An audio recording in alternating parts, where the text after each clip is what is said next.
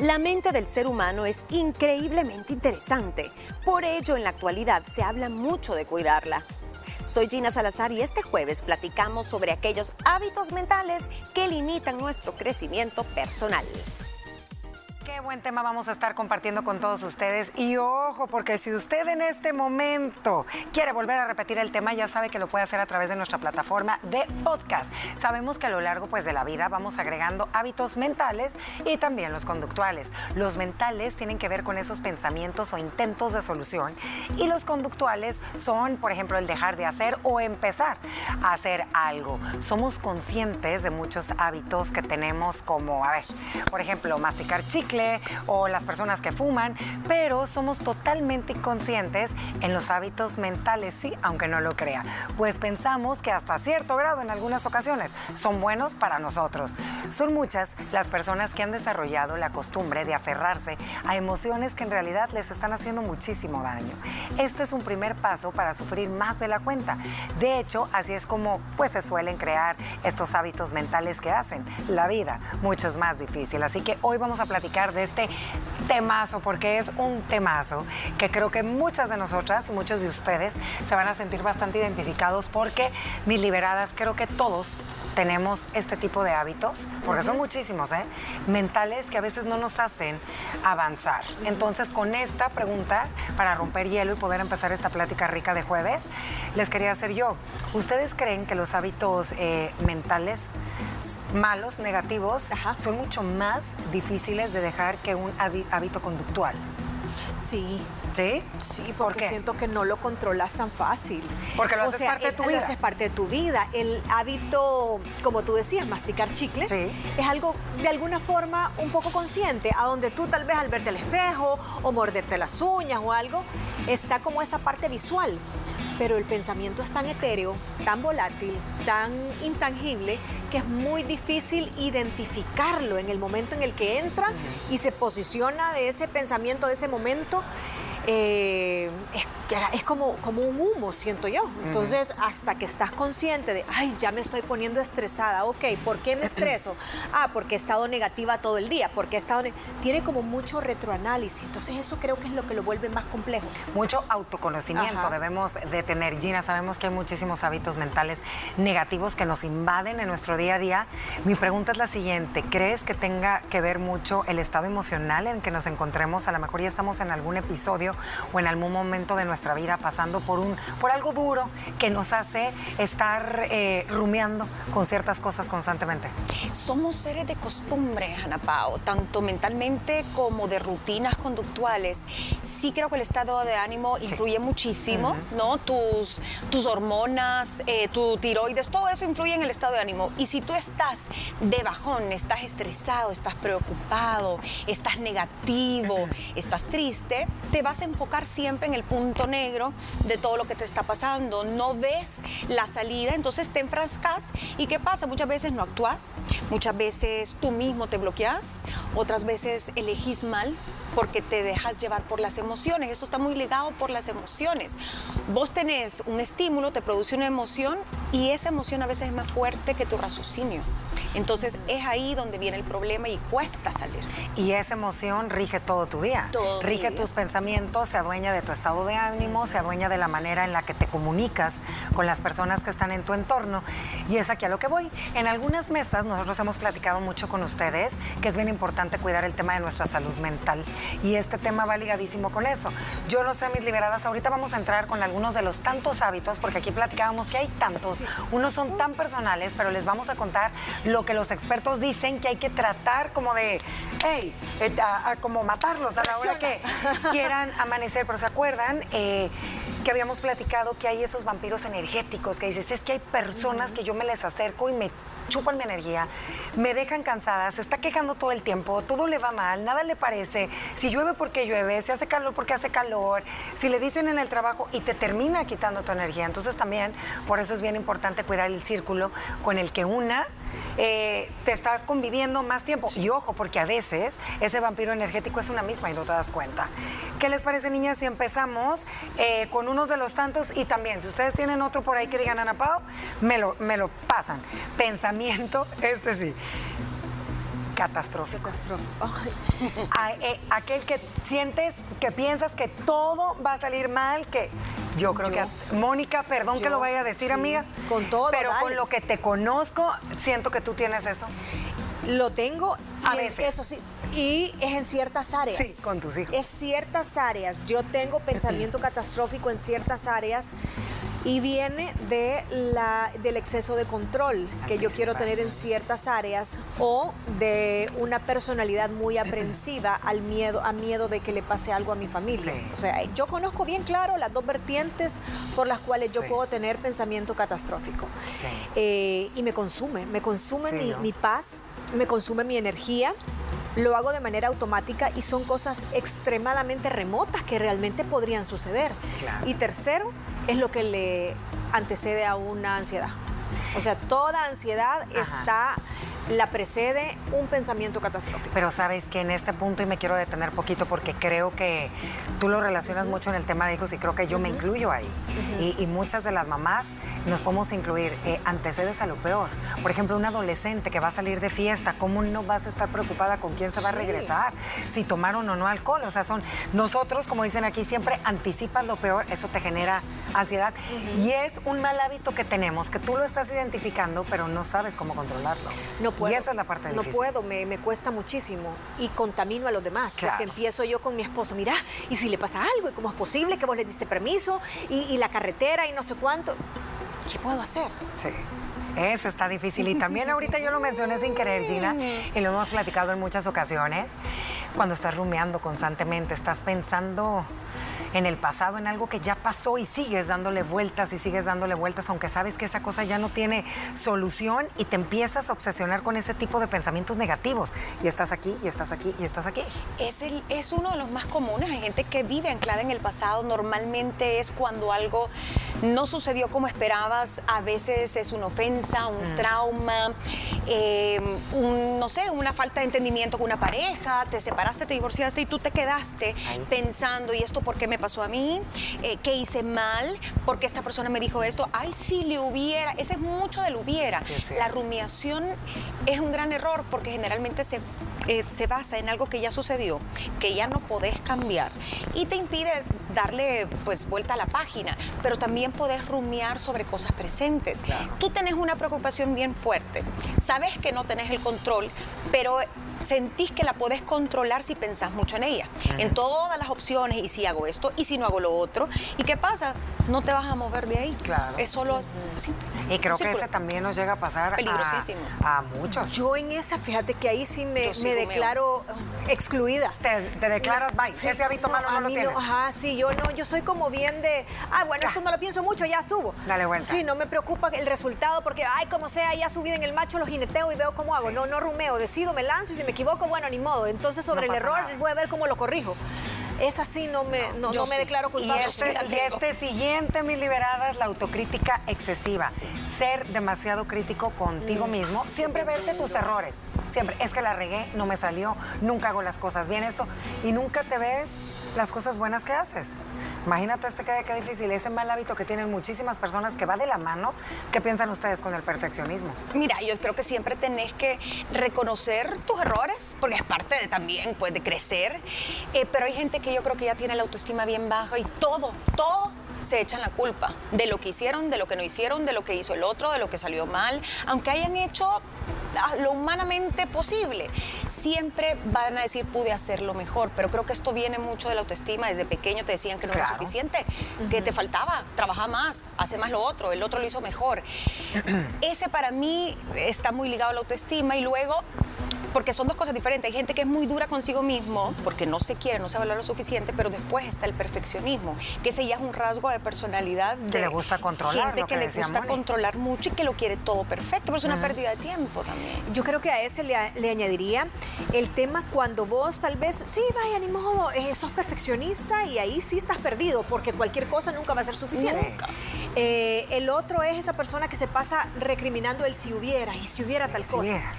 Hay como un punto medio de la persona que nunca termina de, ¿cómo te digo?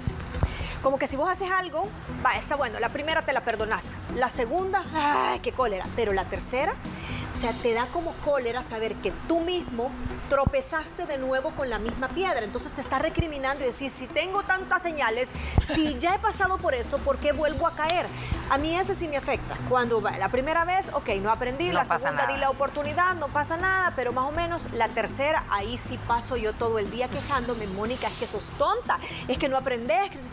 Y me cuesta más superarlo si yo estoy solita en la casa dándole vueltas al, dándome el mea culpa. Pero si yo se lo cuento a alguien, ahí libero. Ya, ya, ya, ya, Mira, eh, y estaba viendo que aunque uno no lo crea, pero las personas que son sumamente perfeccionistas pueden llegar a procrastinar. Ah, claro. Porque uno dice, no, no, no, es tan perfeccionista que le encanta hacer todo él o ella solo y nunca deja nada para después. Ojo con eso. Se clavan tanto en ciertas cosas que a veces por el hecho de estar tan clavados lo van dejando, lo van dejando, lo van dejando y llegan a tener y vivir con una insatisfacción personal que no pueden con ella. Nos vamos con otro que creo que, y esto está cañón. La mente cerrada, dicen que son personas que o es negro o blanco, punto, no hay grises. ¿Cómo? No. O es negro o es blanco. Pero no existe un gris para ti. No. No hay flexibilidad. No hay flexibilidad ni nada. Eso es, peligrosísimo, fíjate, porque te hace perderte de un montón de cosas, de, tratar nuevas experiencias, de conocer nueva gente, de aprender, porque decís, no, no te gusta lo que no conoces. Y hay gente que es absolutista, que así se le llama, esa mente absolutista o distópica, que solo es si no, blanco, negro, entonces me cae mal o me cae bien, me gusta o lo detesto, eh, lo hago o no hago nada. Nunca encuentran un equilibrio, un punto medio, entonces sí creo que gente em, que probablemente le falta vivir, le faltan experiencias o han sido criados bajo ese, ese paradigma de es como el bien y el mal y en medio no hay nada. Y hay gente que sufre mucho. Ahora imagínate. son personas que eh, también en el tema de los procesos, porque prácticamente esa gente tiene un TOC. Sí. Es un TOC. Fíjate que yo tuve la experiencia, eh, eh, esta persona no vive acá, es centennial, si no me equivoco, maneja una, una cuenta, es un tema digital, y el trato de ella conmigo está lleno de muchos procesos. a lo largo de toda esa relación, esta persona no me permitía a mí salirme de un proceso ni siquiera que fuera algo determinante a la hora del contenido que yo le iba a subir, sino que yo le hacía una pregunta tan fácil como, Ana Pao, mira, eh, ¿te parece bien la iluminación del video? Me contestaba, te recuerdo que en el manual de marca está el nivel de 0 a 10 la iluminación que puedes ocupar. Entonces, por favor, te pido que te vayas al manual y, se agarra el chat que estabas arriba, que te envíe hace tanto, ahí puedes ver el grado de iluminación. Se tarda más en hacer todo esto que decirte, solo te estoy preguntando ¿le puedo subirle más a la iluminación, sí o no? Entonces, pero ella tiene un TOC. Cuadrada. Y tiene que ser, o te vas al manual y seguís todo, o no te acepta ningún cambio. Entonces, Imagínate, esas personas sufren mucho en esos, pero cuando es un tema de procesos. No, y también te voy a decir una cosa, no nada más sufren ellos, sino también imagínate qué difícil para las personas que conviven y están en su entorno, porque llega un momento en que dices, ya basta, ¿me entiendes? Nos vamos con otro que dice comparación constante. Ah. Híjole, esto es bien difícil y más en esta era digital, ¿verdad? Que vivimos, que todo vemos tan lindo, tan fabuloso en las redes sociales y en todos lados, que hay mucha gente que le pega duro, niñas, y pasan comparándose constantemente desde su físico, desde la familia que tienen, desde el empleo que tienen, desde la ropa que usan, todo. Nunca se sienten eh, suficiente con lo que tienen, sienten, llegan a sentir envidia, porque va, va dentro de esto, y llegan a sentir tristeza y apatía. Imagínate. Ay, la comparación creo que es el pan de cada día. Sí, es el pan de cada día. Desde jovencitos, eh, desde que estamos en la casa nos comparan con los hermanos, nos comparamos con los amiguitos, con los compañeros, después eh, compañeros de trabajo, etcétera. Y lo triste es que ahora se compara la gente, ojalá fuera solo un tema material. Uy, sí. Te comparas tu cuerpo, te comparas el rostro, te comparas el esposo, te comparas los hijos, que los míos pues son medio burritos, los otros solo sacan 10. Puras medallas, eh, los viajes, el cuerpo de la otra, la piel del otro. Entonces, de verdad que nunca te vas a sentir satisfecho y entre más te fijas en la vida de los demás, menos te gusta Imagínate, la ves al marido con cuadritos, vueltas de ver el tuyo, y el tuyo es panzoncito. Pero es que estamos en una época que suele contaminarse nuestra mente de ese sí, maladito porque tenemos todas las herramientas a flor de piel, a la mano, o sea, tenés redes sociales, tenés vallas publicitarias, tenés eh, esa gratificación inmediata que querés salir como la de la foto con los cuadritos al día siguiente, que te ofrecen la crema mágica. Entonces, estamos supeditados a dos cosas. Uno, la, comparación de la amiga y la otra, la viralización y que todo es quiero estar como esto, quiero estar como el otro. Ay, qué buen tema. Cuéntenos a través de las redes sociales cuál de estos primeros pensamientos que le estamos compartiendo es el que a usted lo inunda de emociones negativas. Nos vamos a una pequeña pausa y continuamos con más. Gracias por estar aquí. En un momento regresamos con más. Gracias por continuar en sintonía de Nosotras las Liberadas y venimos con este tema que nos encanta y cuéntenos con qué hábito negativo mental usted se siente identificado. Ya tocamos varios y vamos con este que estábamos diciendo, procrastinar las decisiones importantes. Híjole, niñas, este creo que también nos suele pasar muy a menudo que tú sabes que tienes que tomar una decisión y la vas dejando y la vas y sientes que te está correteando y tú corres más rápido. Yo una vez cuando tuvimos el programa que fue dedicado solo a la procrastinación, yo les dije que yo sí escogía deliberadamente qué rubros quería procrastinar. Es para mí, o sea, tengo siete cosas. Ok, pero mi cerebro necesita como tomarse una pausa y decidir cuál le voy a dejar hasta el final. Entonces casi siempre salía de lo más difícil y procrastinaba en lo más fácil. Pero, eso no lo veo malo, Entonces yo decía, bueno, mi cerebro le voy a armar esta estructura y él va a quedarse con su sistema de recompensa satisfecho que salí de, ay, este chequecito, esta y, y estas dos las voy a poner en pausa porque me lo merezco.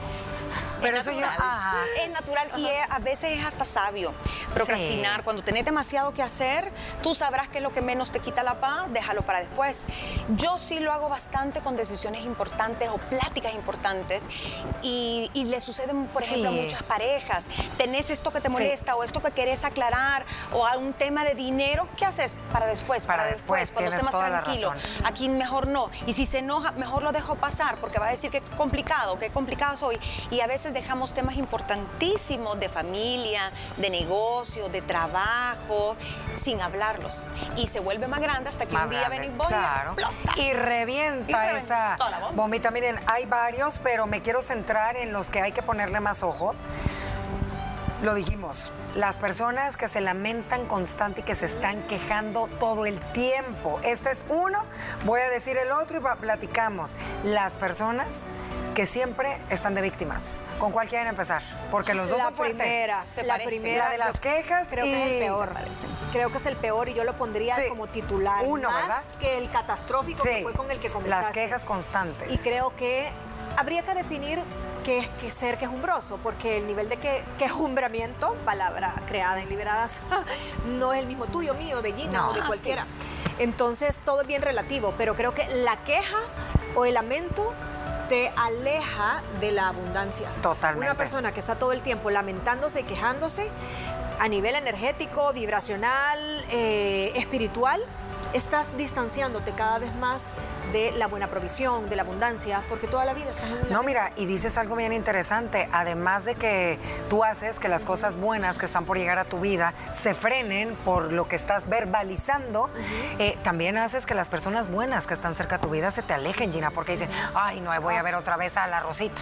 ay, no, es que la Rosita solo quejas, quejas y lamentos. La Rosita Espinosa, siempre les pasa algo, todo lo ven negro, ven el vaso medio vacío, no medio lleno creo que eso también es un hábito bien fácil de agarrar. Tal vez hay gente que le ha funcionado quejarse, Ana Pao, que le ha funcionado victimizarse para que otros le resuelvan la vida o para causar lástima y no hacerse responsables en momentos importantes. Creo que es, bien adictivo porque es bien rico y tú dices, pobrecito yo, es bien fácil decir, esto me pasó a mí, yo no tengo la culpa, la vida está contra mí, Dios no me escucha. Entonces es bien, es bien rico a veces decir, no es mi responsabilidad y no, por eso no salgo de ahí. Por eso no salgo porque los planetas no se me alinearon. Entonces, este, esto que tú nos estás diciendo va ligadito a las personas que siempre son víctimas. Siempre, bien parecido. Y que las víctimas también son bien manipuladoras. Claro. Y una persona que quiere garantizarse el puesto de víctima necesita siempre un tercero al cual está vendiendo esa victimización. Nunca es que se va a hacer la víctima solita, porque tu cerebro te dice, ay, no te des paja si vos tuviste la culpa. Pero si yo quiero quedar de víctima ante ustedes, lo primero que hago es convencerlas. Claro. Mira, salí tarde de la casa, tuve un súper mal día, me despidieron del trabajo, eh, tengo enfermo un hijo, y todavía fulana de tal me reclama que por qué llego con ese rostro a su reunión. ¿Cómo si yo? Claro, yo te he puesto la mesa servida Sí, para claro. pobrecita venir Venga, para acá, venga dame para el acá. teléfono de esa mujer que yo le voy a hablar a reclamarle. Entonces la víctima siempre tiene una antesala de manipulación con el que quiere quedar no de- es tan de víctima. inocente. No, y tiene que conocer también a su presa, sabe con quién sí, y con quién no. No me des paja, que vos Claro, oigan, estos son algunos de los tantos hábitos mentales negativos, pero me encantaría que porque decíamos que había muchísimos. Eh, ¿Qué otro creen que suele sucedernos muy a menudo? Y yo tengo uno, que creo que a veces nadie nos enseña lo que es el fracaso. Y todos, en algún momento, en un área de su vida en particular, te llega el fracaso en tu vida. Y creo que a veces el quedarte rumiando, porque creo que el, el fracaso va muy de la mano con la rumiación, ¿verdad? Y con todos aquellos eh, pensamientos negativos que te invaden, es un hábito negativo mental que no te deja avanzar en tu vida. Y el fracaso te ayuda para aprender de los errores y darte cuenta que pues que la vida no es como uno cree que es y como tiene que ser, porque a veces también uno cree que ciertas cosas tienen que ser como uno cree que son. Y a la hora que te caes y que te levantas y dices, ay, creo que ese es uno bueno. Ese ¿Qué otro? Falta de flexibilidad, que hablábamos, eh, miedo a los cambios. Sí. Hay gente muy temerosa, que es muy de rutina, que le gusta lo conocido, Sí. no le gusta lo nuevo. Yo te diría, el vivir culpándote también. La culpa es, La un, es un culpa, mal vicio. Está bien que te sientas mal si la regaste o no hiciste algo que hiciste hacer, pero ya estuvo. Ya pasó. Eso no te puede definir el resto de tu vida, no te podés quedar ahí anclado. La culpa es una de las cosas más, yo diría, más hirientes para una persona el no perdonarte a ti mismo. Eh, te diría también siempre llevar la contraria, un mal, Ay, es que ese ya es un vicio, el de siempre vicio. ver, de decirle a alguien, no, estás mal. Fíjate que esto y lo otro, no, no, se pone así. "Ah, A mí no me gusta tanto porque vi el otro y es mejor. Entonces es como gente El que querer tener siempre la razón. compiten por ajá y aunque Ajá. no la tengan es oye, si te estoy hablando de los mangos que están bien verdes y vos me estás diciendo que están maduros y por qué me querés ganar esa pelea tan Ajá. Honda Sí, es eso. Yo creo que hay otro también ¿Cuál, súper malo, la crítica. híjole Sí. La crítica, inclusive ese diálogo interno muy crítico a nosotros mismos y ya ni se diga críticas a terceros, otros. aunque no lo verbalices. Claro. Y saben que eso se ha agudizado con las redes sociales, porque lo primero que hacemos, que es un mal hábito también, dicen todos los expertos, desde Sí. psicólogas y etcétera, amanecer y lo primero que haces es empezar a, el hábito de consumir tu feed y estás con un ojo abierto y uno cerrado. Desde ahí tu cerebro se pone Ay, inconscientemente en modo crítica, para bien o para mal. Estás haciendo un juicio de, ay, qué bonito, ay, no, qué feo, ay, qué barbaridad, está subiendo desde el desayuno que se come esta mujer. Pero tú lo estás consumiendo, ese hábito de no poder discernir y separar. Ok, ahorita voy primero a respirar, agradecer, que mi cerebro procese que ya amaneció, desear buenas vibras a mí misma, que es un nuevo día, y después empezás a chequear. Claro. Pero eh, hay gente que amanece crítica- en modo crítica. Eso es, te corroe por dentro. Sí, que ya es parte hasta de su personalidad, sí, sí, que uno ya dice, ah, no, es que fulana de tal nombre es bien criticona. o criticón, miren, otro para finalizar y poder compartirles algunos consejos, porque este tipo de hábitos sí se pueden trabajar, cuesta tiempo, hay que tener mucha paciencia, pero hay que quererlos, quitar y sacar para que usted se dé la oportunidad de tener otro tipo de, de salud emocional, diría yo, que es tan importante, que va ligada con tu salud mental de la mano al 100% y aunque no lo crea, también con nuestra salud física. Saben que creo que es un mal hábito eh, y que si usted lo puede sacar de, de su vida así con una patada estaría buenísimo, el intentar querer quedar bien siempre con los demás. Ese sí constante que muchas personas lo dan siempre, porque por miedo a que se vayan a enojar con ellas o con, él, eh, aquel amigo del trabajo al que nunca le dices que no, aunque tú estés cargadísima de chamba, ay, ayúdame con esto, sí, le dices, hay que aprender a decir no. Es una palabra tan corta, pero tan difícil y de verdad nos quita tanta paz. ¿Y saben por qué se los digo? Porque yo no hay una persona con la que yo no platique de conocidas eh, y de amigas que a veces llegamos a esa conclusión de por qué nos cuesta tanto decir que no a cosas que nos quitan la paz. Creo que ese es un pésimo hábito que tenemos todos. Uy, sí. Es que cuando escucho cada uno digo, no, este es el Ay, sí, yo este también. este, este, el de la queja. cuesta decir el no, te lleva a una queja, te lleva, ¿sabes? O sea, cada hábito negativo te va llevando de la mano al otro. Y eso te y eso muchas veces es por, por miedo o por ser excesivamente empático, que es algo bueno, ser comprensivo, ser empático, querer caer bien, pero ¿hasta dónde? ¿Qué factura vas a pagar? Que eh, te drena energía igual que una persona negativa. El hecho de tener tú que decir que sí, estar siempre sonriendo y agradando a la gente también va a acabar contigo. Yo creo que hay que desaprenderlos, Ana Pao. Como aprendemos un hábito, estos hay que desaprenderlos y sustituirlos por otros. ¿Y sabes por qué es difícil desaprender el de no decir que no? Porque muchas veces vivimos en un mundo de chantaje social. Y tú tenés que decir no y sabes que tenés que ah. decir no, pero no podés porque ha venido a todas mis reuniones, ¿cómo le voy a decir que no? Y entonces se va a enojar conmigo. Ah, es que es la madrina de mis hijos. Ah, es que en el trabajo, si yo digo que no voy a venir las horas extras, eh, quizás no me van a dar el contrato el otro año. O hay un montón de gente que está esperando. Entonces, eh, ni modo, pues es un chantaje laboral que está implícito y no podés decir que no. Sabes que tenés que decir que no, pero no podés porque tal vez no hay un marco legal en recursos humanos muy claro, eh, porque te sentís desprotegida, porque hay favoritismo y a veces es bien, bien difícil encima de que te cuesta decir que no, saber que lo tenés que hacer a la fuerza. Mira, por eso, por eso eh, siempre sale a relucir, además de las famosas heridas de infancia que casi todos los días viene el tema de la autoestima, lo que es mm, tan importante tener tu autoestima bien reforzada. Y miren, cambiar este tipo de hábitos negativos que todos tenemos, unos los pueden tener constantemente todos los días del año, otros les llegan un poco más dependiendo eh, la etapa en la tu vida en la que te encuentras o el momento en sí, pero hay que practicarlos, hay que ser constantes, no hay que desesperarnos. Pero lo primero de todo esto es saber identificarlo, saber que tú estás siendo tóxico contigo mismo, porque esto es toxicidad, ahorita que está tan de moda todo lo tóxico, ¿verdad? La palabra tóxico. Uno, la autoconciencia. Primero es reconocerlo y tener conciencia plena de que eres una persona sumamente perfeccionista que no sabe decir que no, que se queja de todo y bueno, y ahí va a salir el pergamino. Ahorita todo lo negativo. Y hacerte preguntas. Yo creo que mucha gente dice, yo no sé cuál tengo. Ahorita nos escucha y dice, ah, eso me pasa, eso. Pero ¿cómo lo descubrís? ¿Cómo haces esa autoconciencia? Haciéndote preguntas. Sos una persona que realmente eh, nunca toma decisiones, estás procrastinando. Sos una persona eh, miedosa, te das cuenta que no has cambiado tu vida en no sé cuántos años. Entonces, sí creo que esas preguntas que tú sugerís son muy muy buenas para el que se siente perdido y no sabe de qué pata está cojeando. Y cuestionarlos, decir, ¿esto es realista o irrealista? ¿En qué está basado? ¿En inseguridades? ¿Baja autoestima? Claro, aquí tenemos una serie de preguntas que ya más adelante se las vamos a hacer para que usted tome nota y haga un poquito más de, conciencia porque está bueno, las van, a, las van a ayudar a identificar.